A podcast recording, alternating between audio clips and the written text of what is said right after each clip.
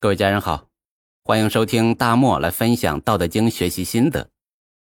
上一期啊，咱们分享了一句“两者同出，异名同谓”，主要是说明道是一体的，是个整体，一分为二啊，是为了人类来理解。人类的智慧有限，而道的智慧无限，所以人体悟道，那是一个玄之又玄的过程。玄之又玄，众妙之门。这八个字呢，不同版本是没有意义的。这前边又是观其妙，又是观其教，现在又多了一个玄，到底是啥意思呢？如果咱们按照通行本来解释，同出而异名，同谓之玄，那就是给道又起了一个名字，叫做玄。老子才没那么无聊，连道这个名字都是勉强给起的，怎么可能再起一个小名呢？那按照帛书版，玄之又玄，表达一种状态。老子写了那么久，才写了五千字。这春秋时期记录文字啊，主要以竹简为主。这为了降低刻竹简的工作量，写字呢要尽量的精炼。估计啊是那时候的习惯。这老子为了尽量表达出足够多的意思，关键的一些字肯定是精挑细选的。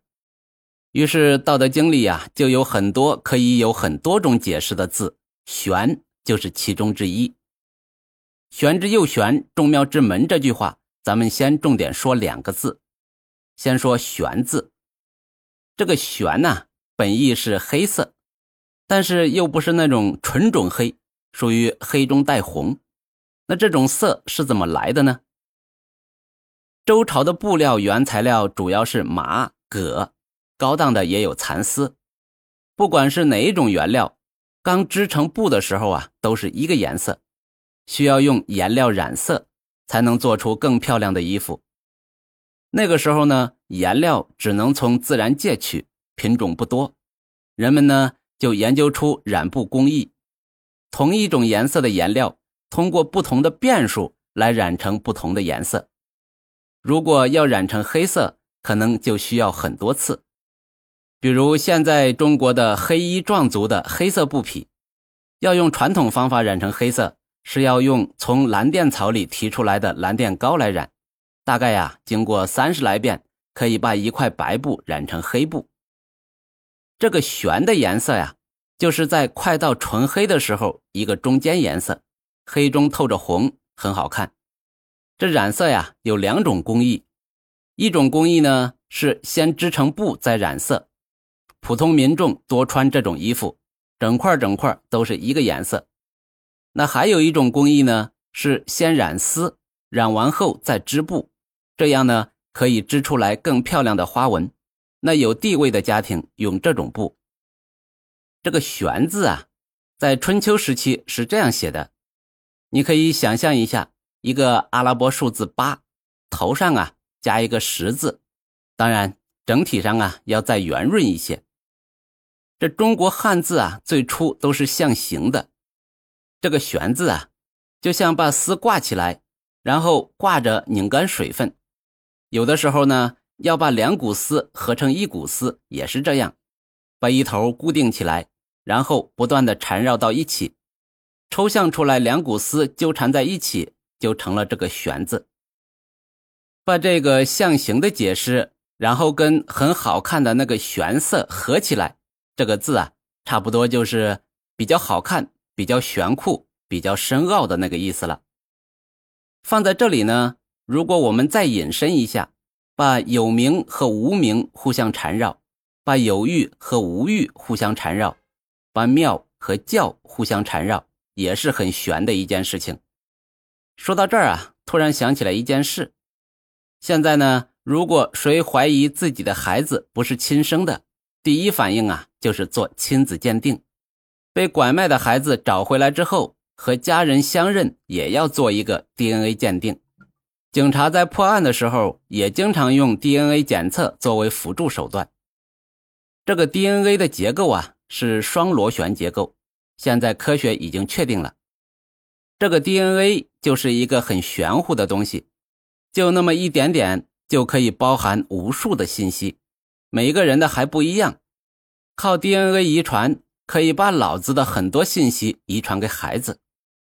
这个双螺旋结构和旋字，你说是巧合呢，还是巧合呢？DNA 本身呢，就是很玄幻的东西。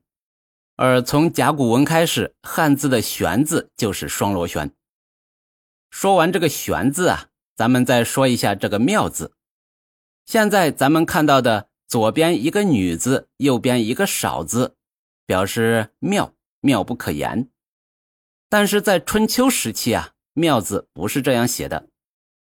据专家考证，春秋时期“妙”字的主流写法是左边一个“玄”字。就是前面说的那个“玄”字，右面呢又分为上下两个部分，上边是一个水字，下边是带弧度的一条线，而不是现在的一个少字，或者说一个小下边一撇，这就好玩了。这“玄”字啊本身就是好看、玄酷、深奥难懂，现在呢放在水边上，水下边或者说水面上。还有一个飘带在那里随着水波舞动，哎呀，这种意境啊说不出来。你闭上眼睛想象一下，反正就是很舒服、很爽那种感觉，很玄幻。古人造字啊，就说这就是妙。这两个字的意境啊，言传咱只能传一部分，主要是靠意会。你就闭上眼，想象一下，你去了一个人间仙境。还是飘在半空中，那种玄妙的感觉。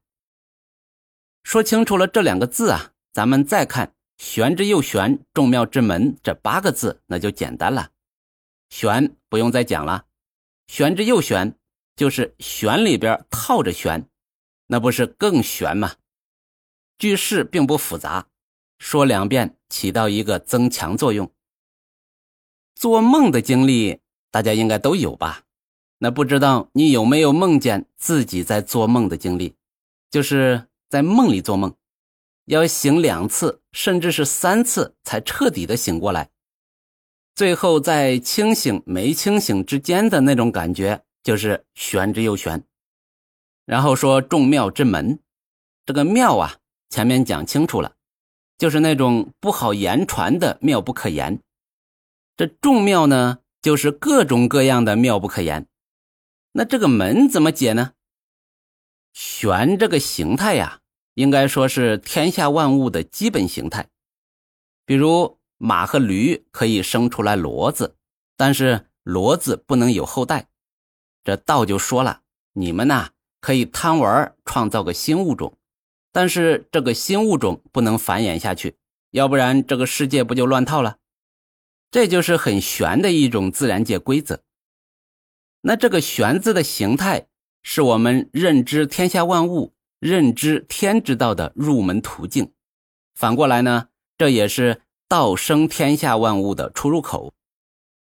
这个呀，听起来有点抽象。那咱们换一种说法，可能不是很贴切。那也是我想了很久的自己的一种解释方法。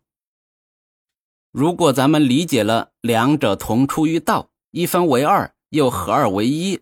这样一种悬之又悬的状态，就好像醍醐灌顶一样，好像一下子打开了通往新世界的大门。这种玄之又玄的妙不可言，就像大夏天在南方从外边进入一个空调屋，这刚打开门，那种凉意扑面而来；或者是呢，大冬天在北方从外面回来，打开门帘热气扑面而来。那感觉啊，就一个字儿爽。好了，第一章啊，咱就分享完了。因为这第一章很重要，是整个《道德经》的理论基础，所以啊，分享的比较多。同时呢，第一章很难，也是因为很难，才会出现了很多版本的断句。在不同的断句的基础上，各家又给出了好像很合理的独家解读。咱们这几期的分享呢，也是基于帛书甲乙本的解释。我自己认为这种解释更接近于老子的原意。至于你是否同意，我也左右不了，是吧？老子在第一章啊，展示了他的世界观。这也是他全部五千言的根基。老子也知道，他参悟出来的这个道很难理解，怎么效仿天之道来行人之道，那就更难了。所以呢，接下来他用了大量的举例来解释天之道到底是个啥，咱们又怎么效仿天之道来行自己的人之道？